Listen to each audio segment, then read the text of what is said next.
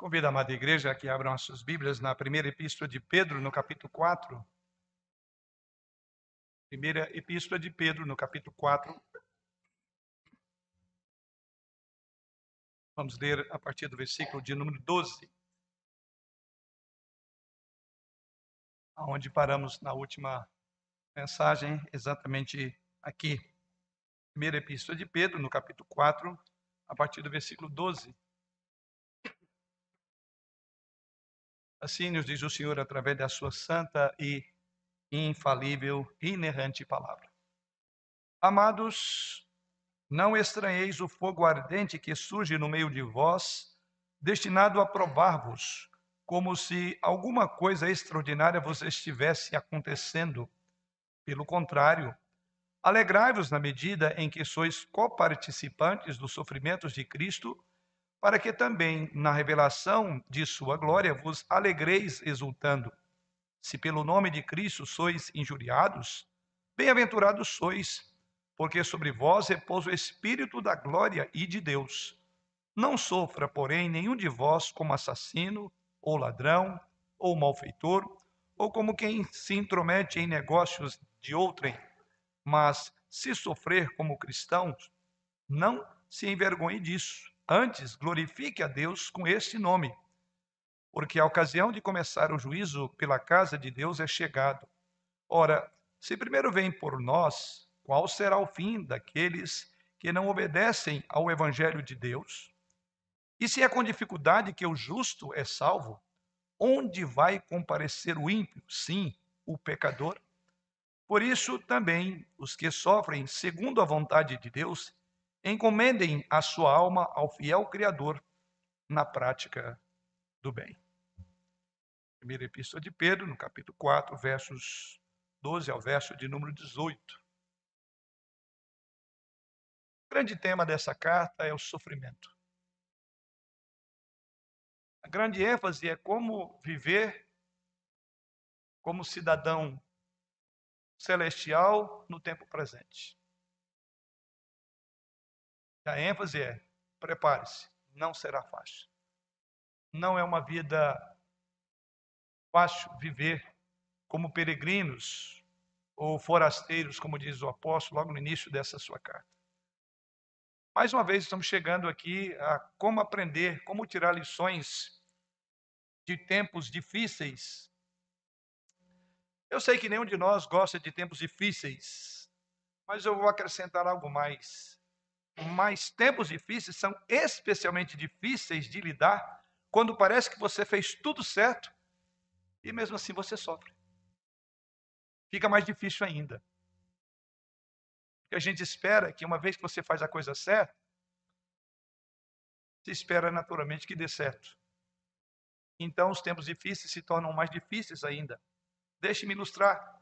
Por exemplo, você procura viver uma vida piedosa, mas sofre por exemplo, problema de saúde, um problema após outro problema. Enquanto você conhece muitas pessoas que abusam de seus corpos com uma vida de dissipação e nunca ficam doentes sequer por um dia. Deixe-me ilustrar ainda. Você segue os procedimentos da sua empresa onde você trabalha, mas o seu chefe o culpa por um problema que estava fora do seu controle, enquanto o seu colega que não seguiu os procedimentos, mentiu. E, ao final, ele é elogiado por fazer o certo. Ilustro mais ainda. Você investe muitas horas do seu tempo tentando ajudar alguém a organizar a sua vida e a seguir ao Senhor Jesus Cristo com piedade. Mas essa pessoa se volta contra você e começa a usar todo tipo de mentira sobre você às suas costas, aquela que você tentou ajudar. Os tempos difíceis são especialmente difíceis de lidar quando você faz a coisa certa e você é recriminado e condenado porque você fez o que é certo. Nesses momentos de tempos difíceis, quando você fez o que era certo, mas as coisas parecem estar indo contra você, você começa a se perguntar se de fato você está segundo a vontade de Deus. E a pergunta é: será que eu estou no centro da vontade de Deus, uma vez que essas coisas me acontecem? Ou talvez você possa pensar que haja algum tipo de pecado oculto em sua vida e que você precisa confessar, por isso que as coisas estão indo mal. O que fala aqui é exatamente a perspectiva dos amigos de Jó, não foi isso que eles disseram? Né? Eles sugeriram que o sofrimento de Jó era por uma dessas razões. Ou Jó, você está fora da vontade de Deus, ou você tem um pecado que não confessou. O que agravou o sofrimento de Jó. Não bastasse tudo o que aconteceu, ainda as acusações. Você entende então como é difícil tirar lições sobre tempos difíceis? Esse é o nosso tema. Mas Pedro, quando nós olhamos essa carta, e já estamos trabalhando nela há alguns meses, Pedro quer aqui que nós, quer que os seus leitores da época soubessem que o sofrimento muitas vezes estavam, na verdade, de acordo com a vontade de Deus. Veja o versículo 19 do texto, queridos irmãos. Por isso também os que sofrem segundo a vontade de Deus. Essa é a grande verdade. Sofre segundo a vontade de Deus. E Pedro escreve aos seus leitores para dizer que aquilo era segundo a vontade de Deus. A ideia é de que se você estiver no centro da vontade de Deus, você de alguma forma estará livre de todo tipo de provação. Grave, essa ideia não é bíblica. Se eu então estiver no centro da vontade de Deus, eu estarei livre de toda aprovação. Foi a acusação que os amigos de Jó fizeram a ele. Você não está no centro da vontade de Deus. Então, querido, não se iluda, não engane. Está no centro da vontade de Deus, ao contrário. Estar no centro da vontade de Deus significa que você estará no centro do sofrimento. Precisamos entender o sofrimento da perspectiva bíblica. E essa carta é extraordinária. Temos aprendido muito sobre o sofrimento para a glória de Deus. Pedro, nesse texto desta noite, ele nos dá quatro lições difíceis sobre tempos difíceis. Lições difíceis porque são difíceis de aplicar. Lições difíceis porque eles estavam fazendo o que era correto e mesmo assim eles estavam sendo perseguidos. Mas são lições necessárias, são lições úteis, porque nenhum de nós escapará dos tempos difíceis nessa, nessa vida. Isso está lá em Hebreus 12, versículo 8. Nenhum de nós escapará de tempos difíceis nessa Bíblia. Como cristãos, Pedro nos ensina quatro lições, grave aí. Pedro, primeiramente, nos ensina esperar provações. Em segundo lugar, Pedro ensina a nos exultar nas provações. Pedro, em terceiro lugar, nos ensina a exaltar, examinar a nós mesmos nessas provações. E, por fim, a confiar-nos a Deus quando as provações vierem. Sabendo que essas provações, verso 19, estão no centro ou segundo a vontade de Deus. Pedro aqui está falando especificamente sobre as provações da perseguição que passava a se instaurar naquela época, que começou com difamação dos crentes e depois concluiu com a perseguição e morte de muitos crentes sob o Império Romano. Alguns de nós podem ter sofrido um pouco de rejeição, quem sabe ridicularização ou até mesmo calúnia por causa do nosso testemunho do ambiente em que vivemos, no trabalho, até quem sabe na família. Alguns de nós podem até ter perdido o emprego por causa de sua posição cristã, mas nenhum de nós teve suas propriedades confiscadas, ou foi preso e torturado, ou teve entes queridos executados por causa da fé. Como muitos irmãos e irmãs na China comunista sofrem, como muitos irmãos e irmãos, na, irmãs na igreja primitiva sofreram.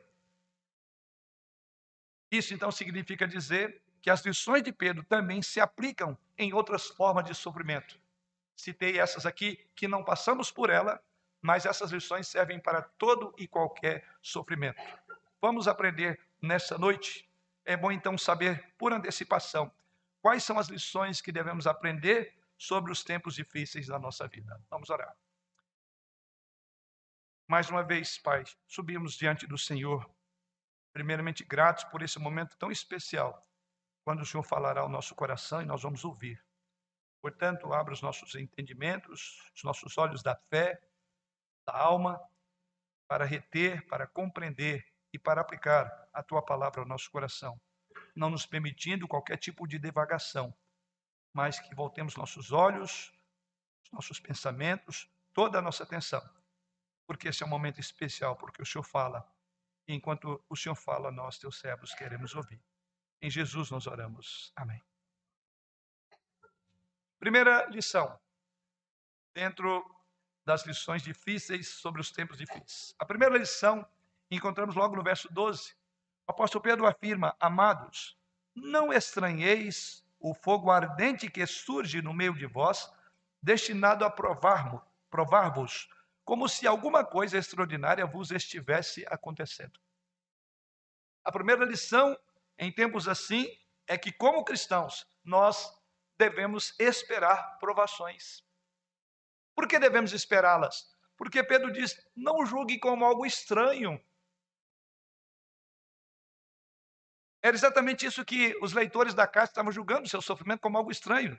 E, Paulo, e Pedro diz: Amados, não estranheis o fogo ardente que surge no meio de vós, destinado a provar-vos.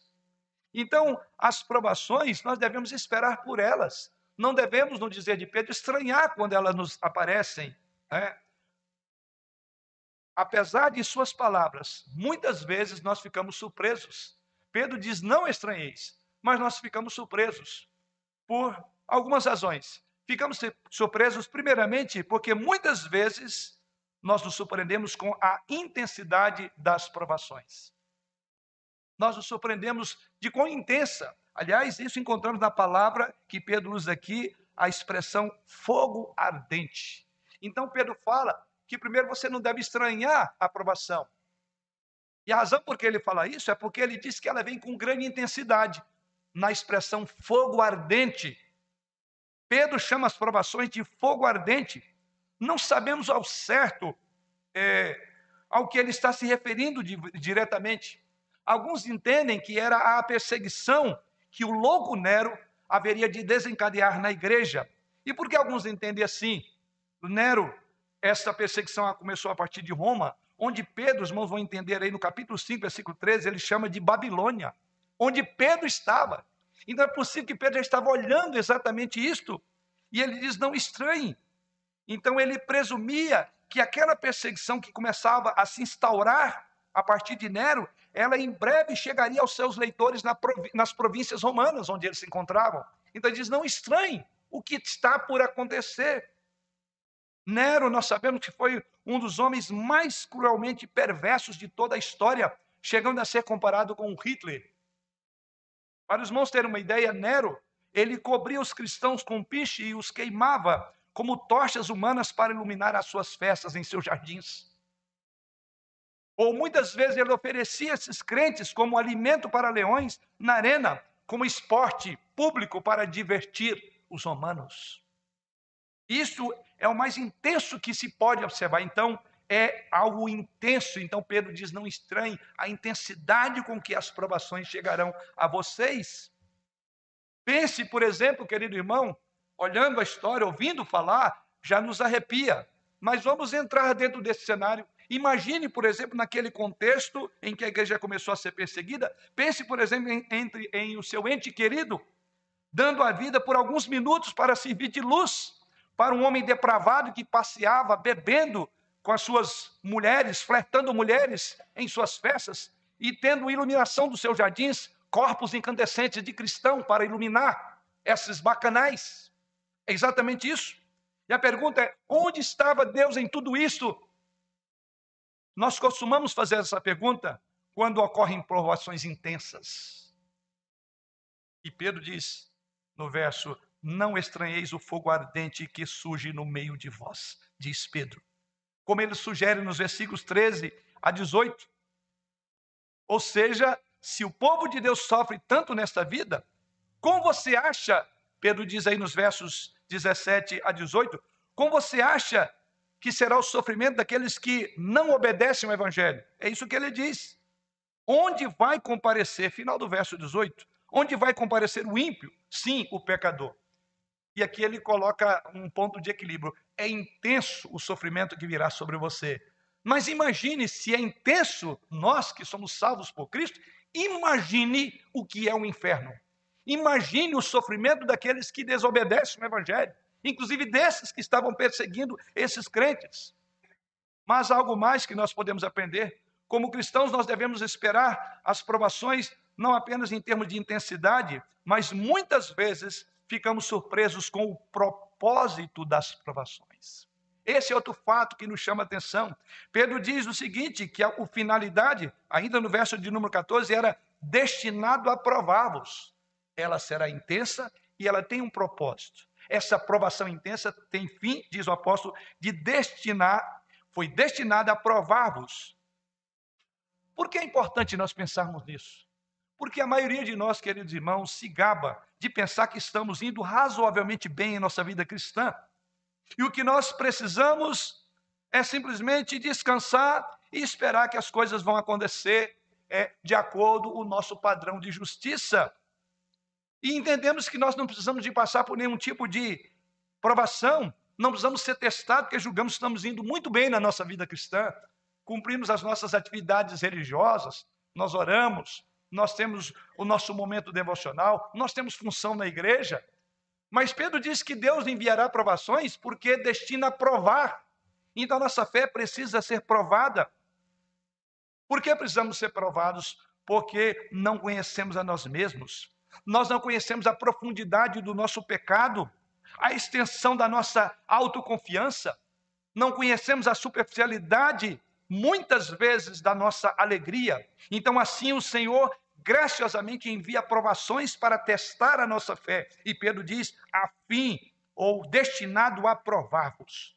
Então, se você é cristão, se você é crente, sua fé deve ser testada e deve ser refinada por meio de suas provações. É necessário. Principalmente uma época em que vivemos de autoglorificação. Achamos que somos melhores do que todos porque temos um padrão de ética, de moralidade, um padrão de vida cristã que muitos não têm. Nós estamos nivelando por pouco. E Pedro diz: Deus enviará provações a fim de você ser provado. Mas há uma terceira ideia ainda que Pedro coloca nesse mesmo versículo. Ele diz que muitas vezes nos surpreenderemos com as origens das provações. Quando ele diz que essas origens vêm, verso, verso de número 12, como se alguma coisa estranha ou extraordinária vos estivesse acontecendo. Quando Pedro usa essa expressão, coisa estranha estivesse acontecendo, é que eles não esperavam é, e por isso julgaram como algo estranho, ou julgavam como algo estranho, porque nós vimos até aqui que essas perseguições vinham dos seus pares. Muitas vezes nós surpreendemos com a origem. Os leitores de Pedro foram perseguidos pelos seus amigos. Deixe-me refrescar a memória dos irmãos. Volte aí para o capítulo 2, já passamos por lá antes, mas os irmãos, só para lembrá-los, veja lá no versículo de número 12, quando eles estavam sendo tidos por malfeitores. E aí, lá no versículo 12 do capítulo 2, ele diz que eles deveriam manter exemplar o vosso procedimento no meio dos gentios, para que naquilo que falam contra vós outros, como de malfeitores, observando-vos em vossas boas obras, glorifiquem a Deus no dia da visitação. E naquela ocasião aprendemos que essa questão usada aqui, falar do procedimento, não é que eles estavam fazendo a coisa errada. Era um procedimento diferente, porque eles não se juntavam aos bacanais dos ímpios. Essa mesma ideia também encontramos no capítulo 4, no versículo de número 4, quando Pedro diz aí: Por isso, difamando-vos, estranham que não concorrais com eles ao mesmo excesso de devassidão. Lembram também dessa expressão? Ou seja, e Pedro agora diz no versículo 12 que eles achavam alguma coisa extraordinária. Ou seja, eles não esperavam. Em outras palavras, parafraseando essa palavra estranhar, como se alguma coisa extraordinária estivesse acontecendo, a ideia que Pedro quer comunicar é que esses crentes estavam a dizer: olha, nós não entendemos, nós estamos tentando apenas ajudá-los, nós estamos preocupados com eles, nós queremos que eles conheçam a alegria em Jesus Cristo, nós queremos que eles conheçam um padrão de vida moral segundo o plano de Deus. Aí Pedro diz: não estranhem que eles não concorram convosco, que eles não concordem convosco. Por quê? E entendemos isso à luz do que Jesus Cristo afirma em João capítulo 15, versos 18 e 19. Jesus Cristo nos afirma que nós não devemos preocupar com o mundo, porque o mundo mesmo é, odeia ao próprio Jesus Cristo. E assim Jesus Cristo diz: se o mundo odeia, advertiu ele, haveria de odiar-nos também. Então Pedro diz: não estranhe quando o problema surge no próprio meio. Daqueles a quem você quer ajudar, você quer falar de padrão de justiça, eles vão te ver como alguém indesejável, inconveniente. Nós não somos assim hoje. O verdadeiro crente ele é indesejável e inconveniente. Porque a presença dele é a luz que revela que há trevas. Ninguém gosta de ver no espelho da palavra. E nós somos sal da terra e luz do mundo. Você então entende quando ele diz como se alguma coisa extraordinária estivesse acontecendo, ele diz: não estranhe, que é do meio daqueles que você quer mais evangelizar, você será perseguido por essas pessoas. Você será odiado por essas pessoas. Porque o mundo não gosta que nós falemos de pecado. O mundo não gosta de referenciais e de padrões e de valores. E nós somos referenciais. Somos, somos um princípio elevado da palavra de Deus em termos de sal e de luz do mundo. Então Pedro diz: não estranhe. Quando eventualmente você fazendo a coisa certa, você vai ser perseguido. Citei isso na introdução. Você faz o certo, mas quem leva a parabenização é, é exatamente o quem fez o errado. Tivemos uma época de profundo virar de valor, conceitos completamente mudados. Sim, irmãos, muitas vezes nós achamos, para usar o termo dos é, escritores, dos leitores de Pedro, muitas vezes nós achamos estranho quando nós percebemos oposição dentro da igreja. Mas Jesus disse aos discípulos que eles seriam perseguidos pela multidão religiosa que os açoitaria nas, nas sinagogas. Jesus afirma isso em Marcos, capítulo 17, cap, é, capítulo 13, verso 9. Ele foi crucificado pelos líderes religiosos, que inclusive mataram seus pais, né? Ou seja, Mateus capítulo 23, versículo 31. As pessoas religiosas muitas vezes escondem seus pecados atrás de uma máscara de espiritualidade. Eles não gostam de ter o seu pecado exposto por aqueles que vivem a proclamar a mensagem da cruz. Portanto, Pedro então diz: não devemos achar estranho quando somos caluniados por pessoas religiosas. Como cristãos, não devemos nos surpreender com as provações, devemos é, esperá-las. Esta é a primeira lição sobre tempos difíceis. Versículo 12. Mas a segunda lição encontramos nos versos 13 e 14 a segunda lição que Pedro nos apresenta, encontramos, diz ele, pelo contrário, alegrai-vos na medida em que sois coparticipantes dos sofrimentos de Cristo, para que também, na revelação de sua glória, vos alegreis exultando. Se pelo nome de Cristo sois injuriados, bem-aventurados sois, porque sobre vós repousa o Espírito da glória e de Deus. Em segundo lugar, a primeira lição, a segunda lição é que, como cristãos, nós devemos executar ou esperar, né, considerar que as provações virão. Nós devemos, então, louvar a Deus nela, devemos glorificar, devemos exultar a Deus nas próprias provações. Então, o que Pedro está dizendo não é apenas esperar tempos difíceis, mas glorificar a Deus por isso. Devemos exultar nas provações. É aqui que eu diria que as coisas ficam mais difíceis ainda. Suportar provações é uma coisa, agora exultar nelas é outra. Não entenda que Pedro está chamando para você ser um masoquista, tá? Não é isso.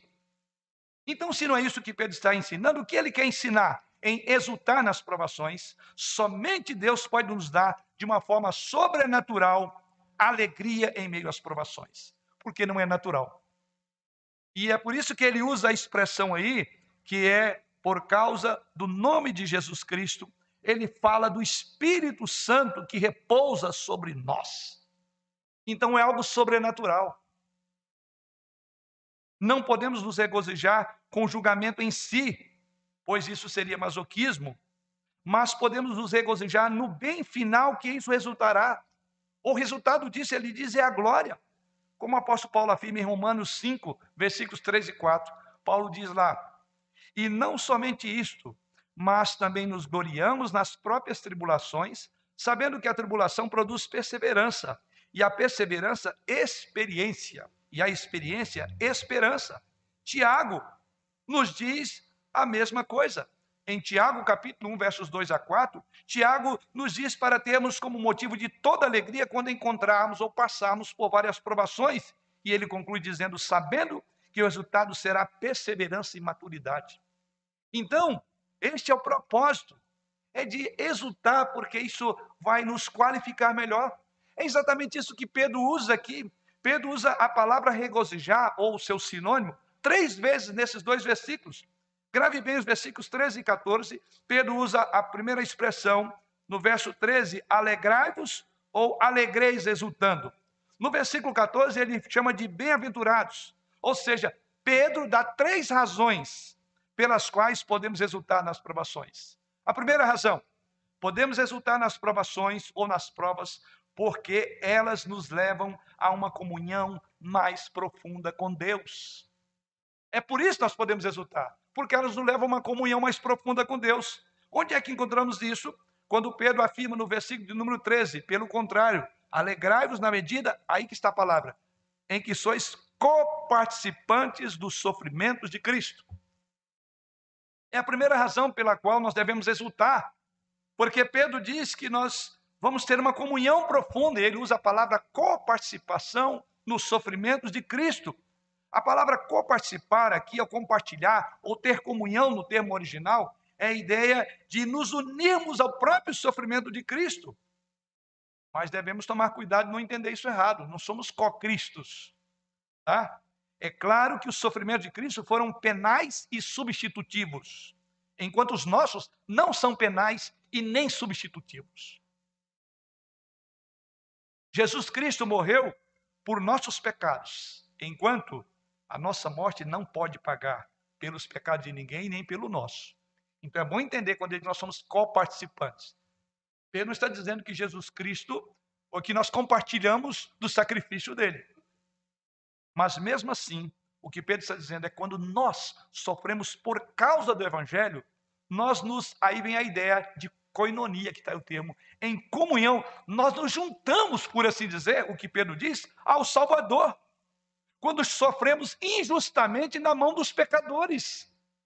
Quando sofremos injustamente por fazermos o que é certo. Então ele diz: sabe quando isso acontece com você? Você está sendo coparticipante com o sofrimento de Cristo. Isso então nos faz perceber que ele, Jesus Cristo, passou por muito mais em nosso favor do que nós estamos passando em seu nome. Isso também atrai os nossos corações para o um amor mais profundo por ele. Que o nosso sofrimento não chega é ínfimo em relação ao sofrimento de Cristo, então isso faz nos admirar como ele sofreu. E nós, por causa dos nossos pecados, ele não teve pecado algum. Então isso deve fazer-nos encantar com a pessoa de Jesus Cristo, o quanto que ele se entregou. O apóstolo Paulo, em Filipenses 1,29, diz o seguinte: Porque vos foi concedida, veja o que ele diz, graça. E qual é a graça que Pedro Paulo diz em Filipenses 1,29? Porque vos foi concedida a graça de padecerdes por Cristo e não somente de crerdes nele. Então, Paulo chega ao ponto de dizer que isto é uma graça. E a graça, não apenas de crer de Jesus, mas o que ele diz é também padecer por causa dele. É sofrer por amor a Cristo. É ser injuriado, perseguido, maltratado. Nós temos que nos alegrar. Isso é o que Pedro chama no nosso texto de coparticipantes com o sofrimento de Cristo. Significa então, queridos irmãos, que sempre que sofremos por causa do Evangelho, o Senhor vem a nós de uma maneira especial. O Senhor vem a nós e afirma que Ele sofre conosco. Quando, por exemplo, Sadraque, Mesaque, Abdênego foram lançados na fornalha, lembramos por Nabucodonosor, e diz o texto lá que Nabucodonosor, Daniel capítulo 3, versos 24 a 25, é dito no texto ali que Nabucodonosor olhou para dentro daquela fornalha e viu quatro homens andando no meio do fogo, ilesos. E aquele quarto homem, quer dizer, foram enviados três, e aquele quarto homem não era outra pessoa senão o próprio Senhor Jesus Cristo. Jesus Cristo veio e ficou com eles nas chamas. Isso também nos faz lembrar o que é ser co-participante do sofrimento de Cristo, como ele vem para nós nesse momento. Atos capítulo 7, versículo 56, quando fala, por exemplo, da morte de Estevão. E o texto sagrado diz ali que Estevão foi apedrejado por testemunho, por dar testemunho no sinédrio. E diz o texto sagrado que Estevão então olhou para o céu e ele viu a Jesus Cristo à direita de Deus Pai, co-participante no sofrimento de Cristo. Você entende isso? E por isso que o apóstolo Paulo então diz: Olha, louve a Deus, porque é graça Deus conceder a você o privilégio de sofrer em nome dele, porque você experimentará da comunhão dele na maior dor sua. Tem amigo maior e mais verdadeiro, mais poderoso, tem médico que sana a nossa dor, o nosso problema maior do que Jesus. Conte com ele quando você passar por sofrimentos. Co-participante dos sofrimentos de Cristo. Quando o apóstolo Paulo estava com medo em Corinto, em Atos capítulo 8, versos 9 e 10, é dito ali que o Senhor apareceu a ele e encorajou a continuar falando. É como se Paulo estivesse meio preocupado, desanimado, disse que Jesus apareceu a ele e, e disse: continue. E Paulo prosseguiu. Mais tarde, em Atos 23, versículo 11, é dito que quando ele foi preso em Jerusalém, o Senhor mais uma vez apareceu a ele e disse para ele dar testemunho dele em Roma. Em 2 Timóteo capítulo 4, versículo 17, ao ser julgado por sua vida em Roma, embora outros abandonassem, Paulo relatou ao seu filho na fé Timóteo, nesse texto, como o Senhor estava com ele e o fortaleceu. Você entende que esses homens foram co-participantes do sofrimento de Cristo? Sim, nós podemos exultar nas provações porque elas nos levam a uma comunhão mais profunda com Cristo. Mas não é só isso. Ainda veja o versículo de número 13, a parte final. O apóstolo Pedro continua dizendo: Na revelação da sua glória vos alegrareis exultando. Em segundo lugar, nós podemos exultar nas provas, porque elas nos levarão a um nível mais profundo de alegria na vinda de Jesus Cristo. Quando Pedro diz na revelação da sua glória, ele está se referindo à vinda de Jesus Cristo, ele diz: vos alegrareis ou alegreis exultando. Você imagina o que é isso? É difícil até para a gente imaginar o que é isso. Né? O fato que Pedro usa a palavra na revelação da sua glória, vos alegreis exultando. Ou seja, Cristo e sua glória estão agora, por assim dizer, escondidos da vista nossa. Nós vemos, são nuvens densas de perseguição e de problema contra a igreja. Então a ideia é que esta glória ainda está escondida a nós mortais. Você pode imaginar, mas realmente não pode saber como será vê-lo vindo nas nuvens com seus anjos poderosos com ele. Temos estudado o livro de Apocalipse, chama a atenção dos irmãos para me acompanharem no Apocalipse. Esse livro tem sido bastante encorajador para mim e sei para todos aqueles que têm acompanhado a trajetória. De manhã falei sobre isso. A estrutura do ensino da igreja não é só domingo à noite. Ela vai domingo de manhã, domingo à noite e ela tem a quinta-feira. Porque quem ensina, ele tem um projeto. Então, quando você vai por todos esses ângulos do ensino dessa igreja, eu quero crer que os irmãos estão ficando muito encorajados. Não pela mensagem em si, mas os assuntos estão sendo abordados. E é maravilhoso você olhar para o Apocalipse e ver toda essa glória de Deus vindo sobre nós que todas as coisas estão sob o controle soberano, de que nada que está acontecendo está fora dos seus planos, dos seus desígnios.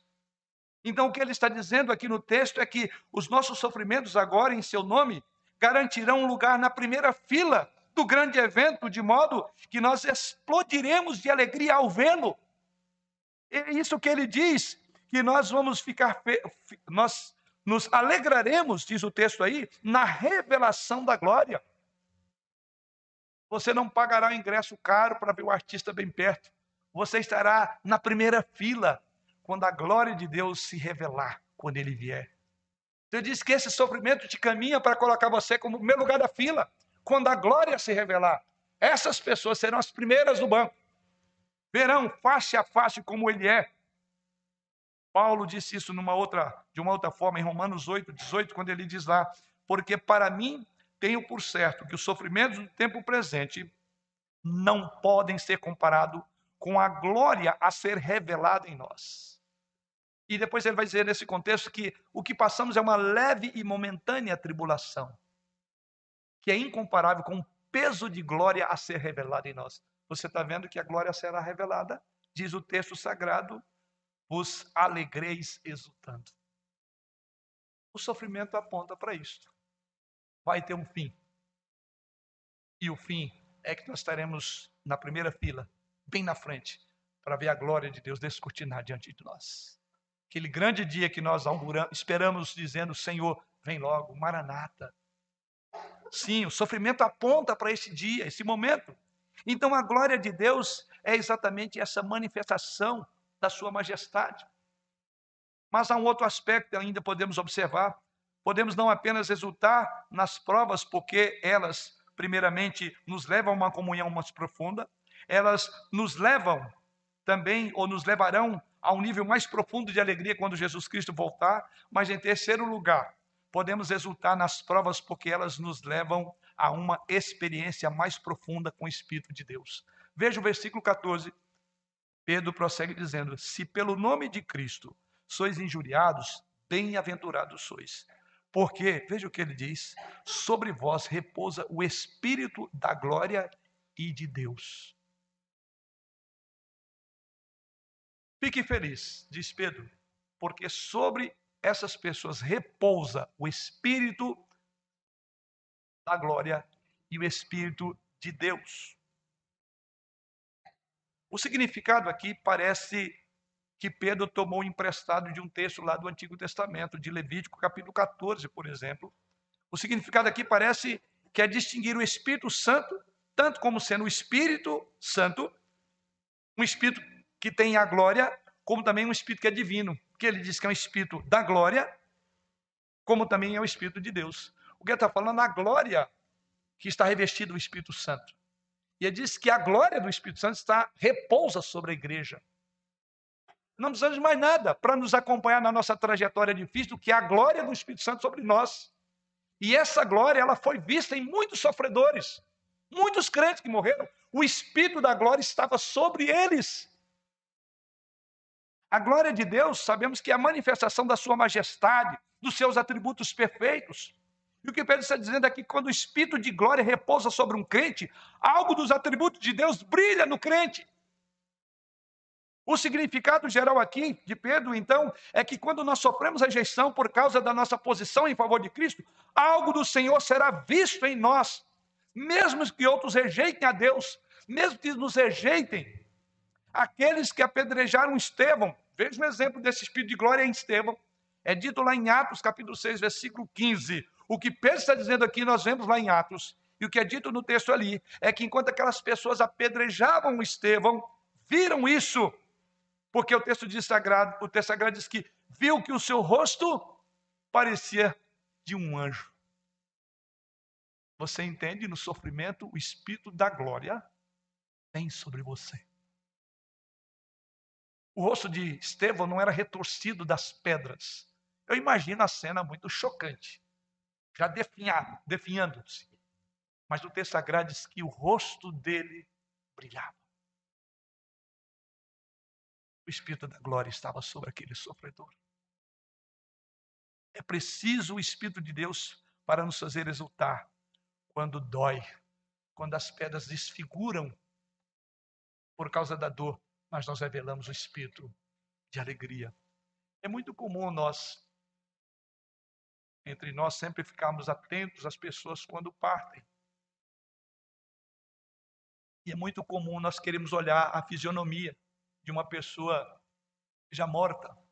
E sempre nós marcamos, olha, o rosto estava como de um anjo, uma pessoa, não está aquele rosto de sofrimento, né? Nós precisamos de que alguém faça a maquiagem em nós. Eu não lembro o nome dessa área, mas tem aqueles que lidam com maquiagem do rosto e do corpo de pessoas que morrem, né? em função até mesmo do tipo de morte e algumas coisas que podem desfigurar. Já vivi, já, já vi situações de pessoas de acidente onde a pessoa estava completamente moída e teve que ser refeita. Não precisa de fazer a maquiagem. O Espírito da glória já está em nós e já nos maquiou com a beleza da glória de Jesus.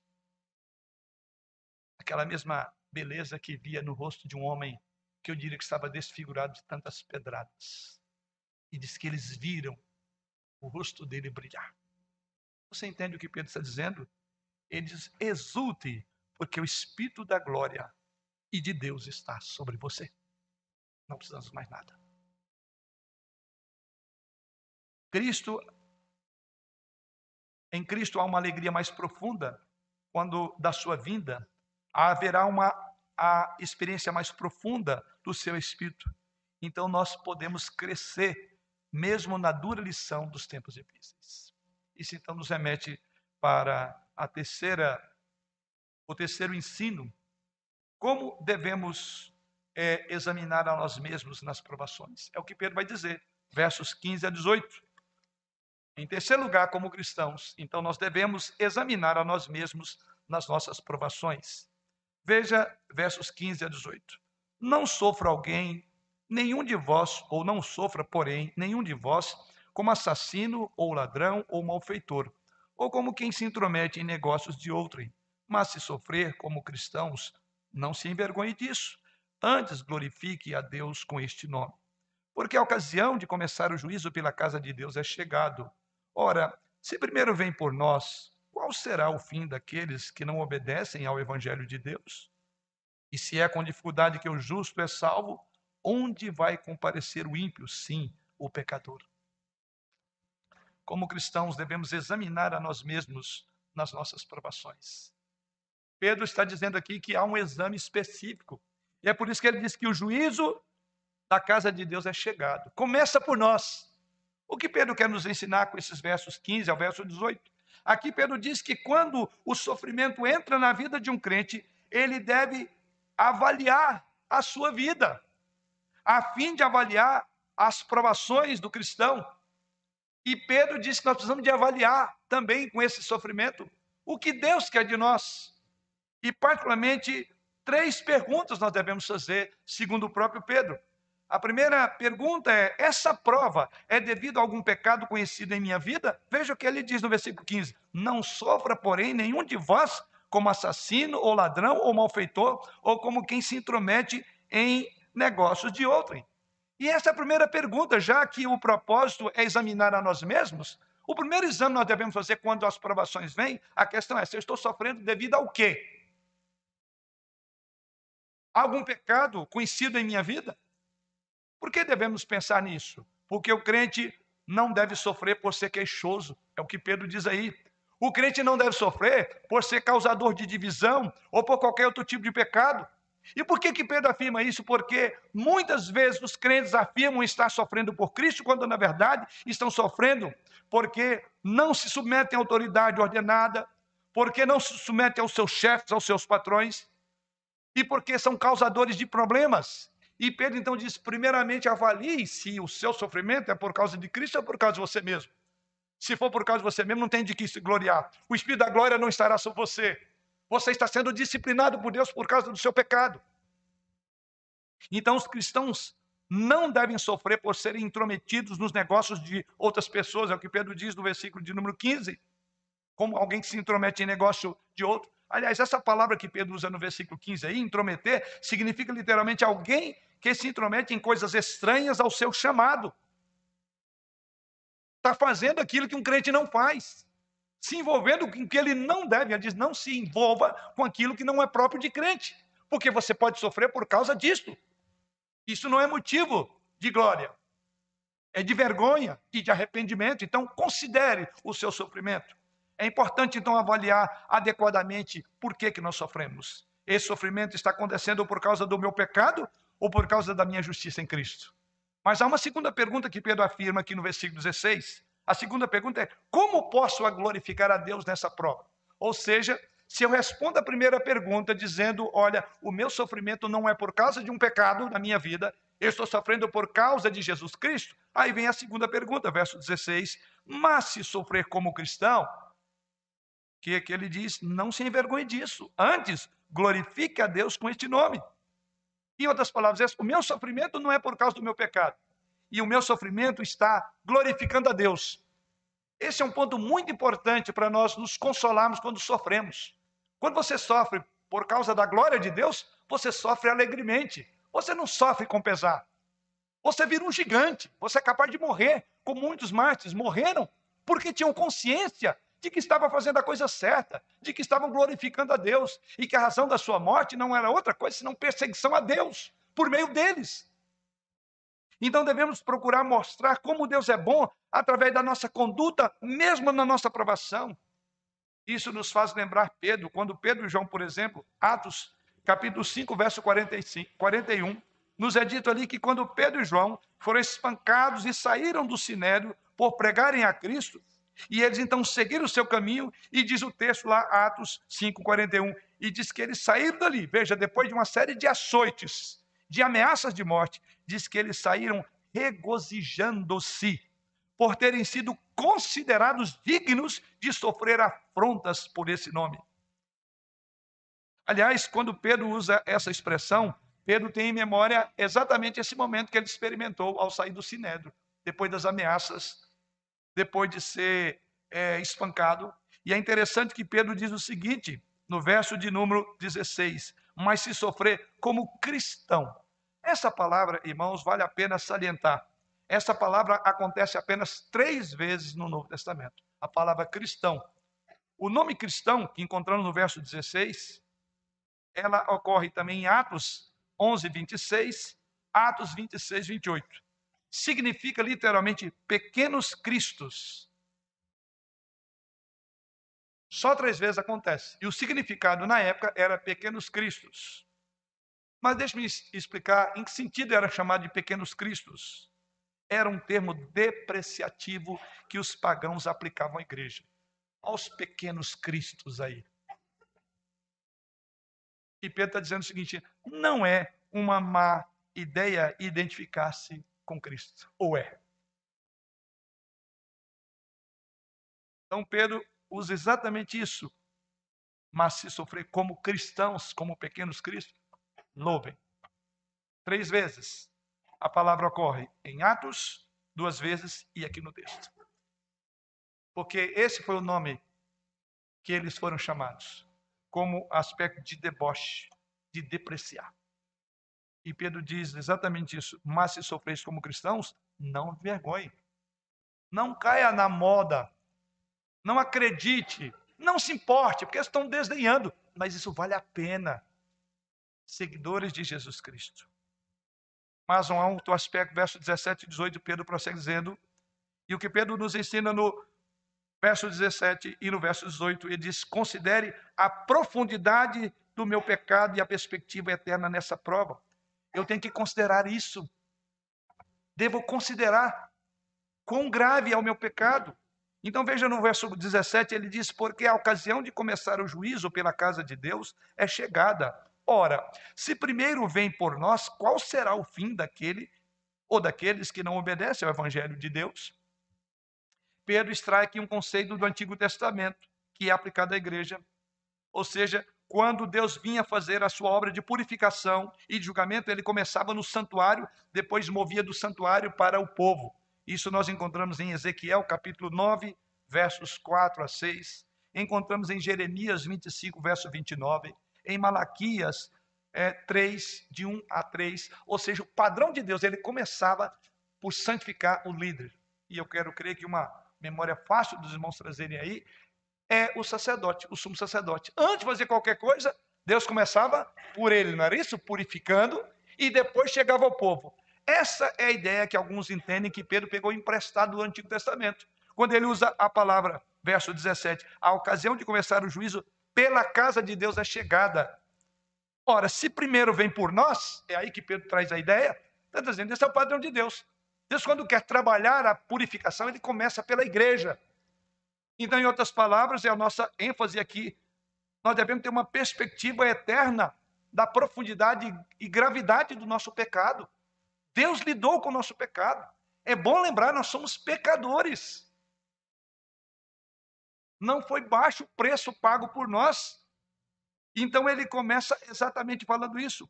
Paulo disse, por exemplo, aos Coríntios, no capítulo 11, versículo 31 a 32, quando os reorienta sobre a participação na mesa do Senhor, veja o que Paulo diz lá nos versos 31 e 32. Então Paulo começa a falar que eles precisavam julgar as suas próprias vidas a fim de que não fossem condenados juntamente com o mundo. Então ele diz: examine-se, pois, o homem a si mesmo. Dentro em breve estaremos participando da ceia. E ele diz: examine-se, coma do pão e beba do cálice. E por que, que você deve fazer isso? Porque se nos julgássemos a nós mesmos, não seríamos julgados pelo mundo. Essa é a ideia que está aqui. Deus começa o julgamento pela igreja. O processo de purificação de Deus deve começar com o seu povo, antes de cair sobre o mundo. Então, esse texto nos ensina que disciplina e sofrimento na vida do crente são instrumentos que Deus usa para nos livrar do pecado em nossa vida. Daí porque nós precisamos examinar a nós mesmos nas provações. Examinar quão hediondo e grave é o nosso pecado. Por sermos um povo perdoado, muitas vezes nós perdemos essa perspectiva do que significa ser perdoado. Porque nós barateamos a graça de Deus, achamos que o pecado é algo tão natural. Não é. Então Pedro diz: alerta, olha, essas provações também vêm para você avaliar quão grave é o seu pecado. Por isso que Deus começou julgando a igreja. Pedro, na verdade, está ensinando que as provações pelas quais o povo de Deus passa para ser refinado são os estágios iniciais do julgamento de Deus sobre todo o pecado, que culminará na segunda vinda de Cristo, quando aqueles que não obedecem ao Evangelho, diz aí no versículo 17, irão para as chamas do inferno. Pedro então está argumentando do menor para o maior. O que ele está dizendo nesse verso é o seguinte: se Deus usa provações tão severas para purificar-nos do pecado, do pecado dos justos, se o processo de salvação é tão difícil, pense quão pior será o julgamento dos ímpios, dos pecadores, que não terão maneira de purgar os seus pecados. Portanto, se você for tentado abandonar a fé quando encontrar provações, pergunte a si mesmo: para onde mais eu irei daqui? Se Deus não lidar com seu pecado aqui, ele lidará com seu pecado no inferno. O juízo começa pela igreja. A igreja tem que lembrar: sobre a sua cabeça está uma guilhotina o tempo todo, anunciando o juízo de Deus. Os ímpios lá fora podem até ignorar a gravidade, mas a igreja não pode. Por isso que o pecado de um crente é hediondo, é grave, é nojento, é impactante, porque ele sabe que esse é um ambiente de julgamento. E eu tenho sempre dito isso, né? volto a repetir: não há melhor lugar do mundo no Estado que num banco como os irmãos estão agora, desde que os irmãos estejam cientes de que são crentes em Jesus Cristo. Mas não há local pior para esconder de Deus do que esta igreja, do que um banco, se você não tiver consciência, você é um crente verdadeiro. Que você participará desses elementos com a consciência de que Jesus morreu mesmo por você. E se morreu, você não pode viver em pecado. Não há lugar no mundo que fala mais de juízo do que uma igreja. As pregações são assim, as instruções. Então ninguém pode dizer que não foi avisado. Aqueles que não ouvirem, fizerem de ouvido de mercador no tempo presente, essas mensagens haverão de reverberar em toda a eternidade. Eu ouvi e não dei importância. Foi dito que o juízo ia começar pela casa de Deus e eu ignorei o juízo. Pense nisso. Grave esse aspecto. Nós cristãos devemos examinar a nós mesmos nas nossas provações. Deus está trabalhando um, um povo seu para a glória. Ninguém vai para a glória de qualquer jeito. Não terá jeitinho brasileiro. Deus não é brasileiro. Deus não dá jeitinho. A cruz é evidência clara de como Deus lida com o pecado. Então aqui há uma advertência. A advertência é: o juízo começa pela igreja.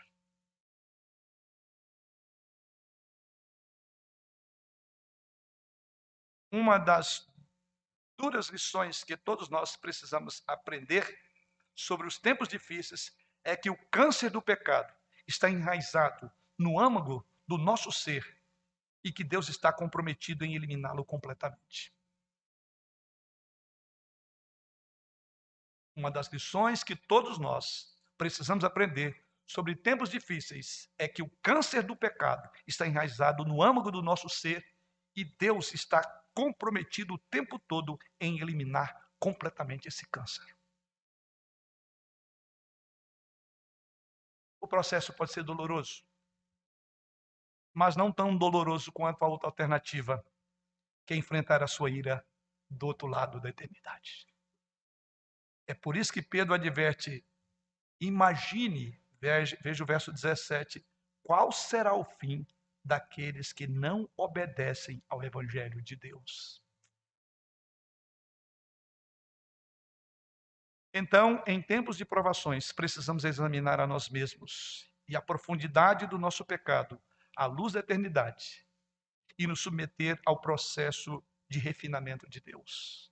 Porque as provações vêm para refinar o seu povo. Assim, a primeira lição é que devemos esperar provações. Vimos até aqui. Em segundo lugar, devemos exultar nas provações. E em terceiro, devemos examinar a nós mesmos nas provações.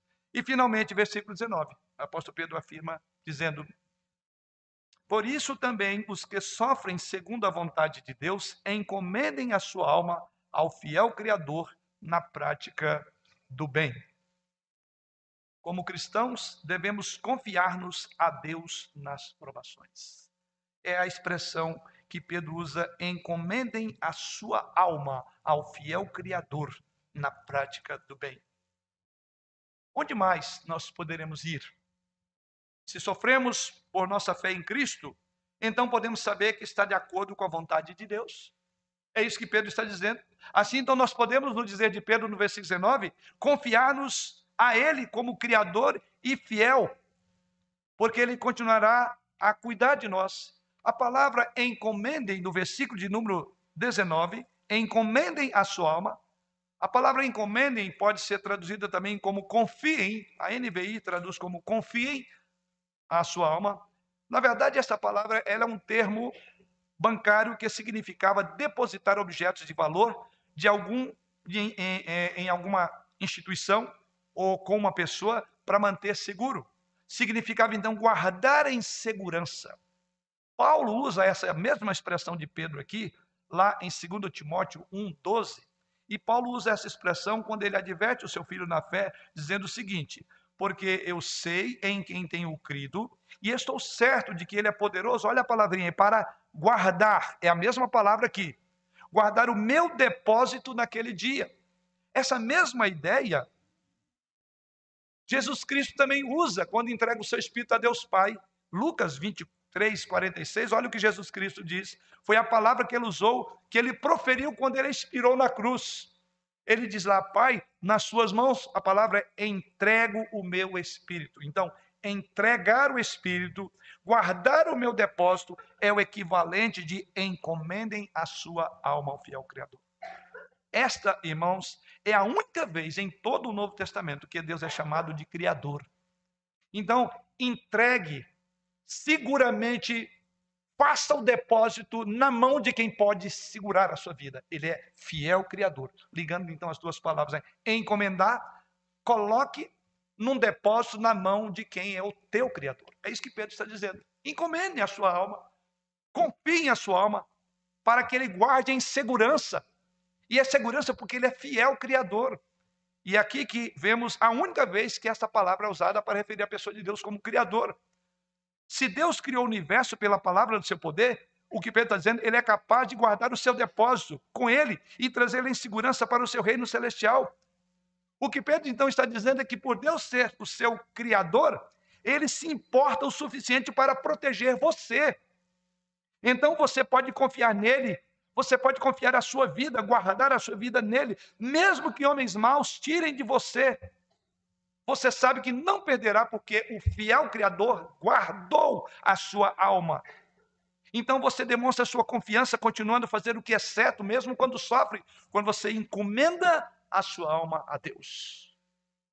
Ela está guardada nas mãos de Deus. Deus é o banco mais seguro do mundo. Na verdade, é o único banco que não está falindo.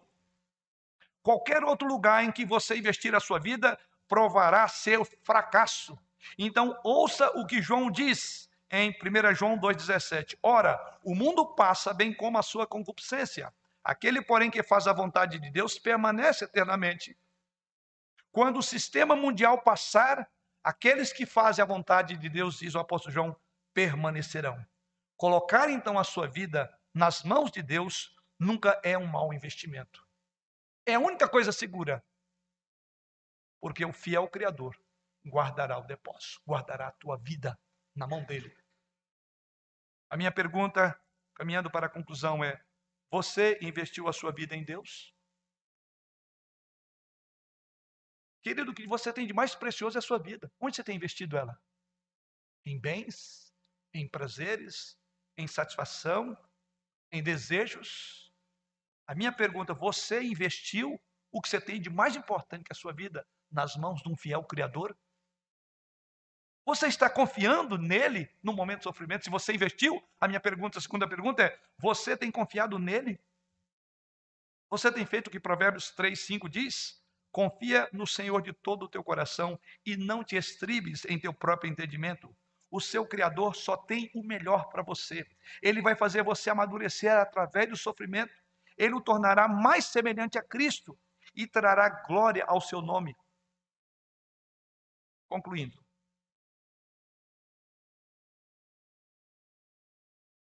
Comparando o que os mártires e outros santos sofreram antes de nós, nós podemos dizer que o nosso sofrimento é incomparavelmente menor. Primeira coisa, estamos vendo uma igreja perseguida, sofredora, mártires. O nosso é incomparavelmente menor, o nosso sofrimento. Mas podemos testificar que sempre que sofremos, especialmente quando sofremos pela causa de Cristo, nós nos aproximamos de Jesus, nós vamos sentir Sua paz permanente. Nós vamos conhecer mais da sua alegria e da maneira mais profunda quem é Jesus. Ele andará conosco na fornalha ardente ou na cova do leão. Deus, como alguém já disse, sussurra conosco na hora da alegria e ele grita conosco na hora da dor. Você tem ouvido os gritos de Deus no seu sofrimento? Irmãos, como cristãos, nós podemos esperar provações. Não nos devemos surpreender por elas. Mais do que isso, pelo poder de Deus, nós devemos, como diz Pedro, exultar nela, ou nelas, se virmos o resultado que Deus está produzindo. Qual é o fim de tudo isso? Quando essas provações nos atingirem, devemos nos examinar mais profundamente para confiar mais plenamente as nossas almas ao fiel Criador, sabendo que estamos em Sua perfeita vontade. Lições difíceis em tempos difíceis, mas Deus é fiel. Para aplicar isto, primeiro, o sofrimento por causa de Cristo prova e aperfeiçoa a nossa fé. É difícil entender, mas até o nosso Senhor Jesus foi aperfeiçoado, aperfeiçoado no sofrimento. Hebreus 2:10 diz assim: Porque convinha que aquele por cuja causa e por quem todas as coisas existem conduzindo muitos filhos à glória, olha a palavrinha, aperfeiçoar-se, por meio de sofrimento, o autor da salvação deles. Diz que Jesus foi aperfeiçoado por meio do sofrimento dele. Uma segunda aplicação: o sofrimento nos diferencia dos incrédulos, como um povo de fé, pois nos guiamos não pelas circunstâncias, mas pela fé.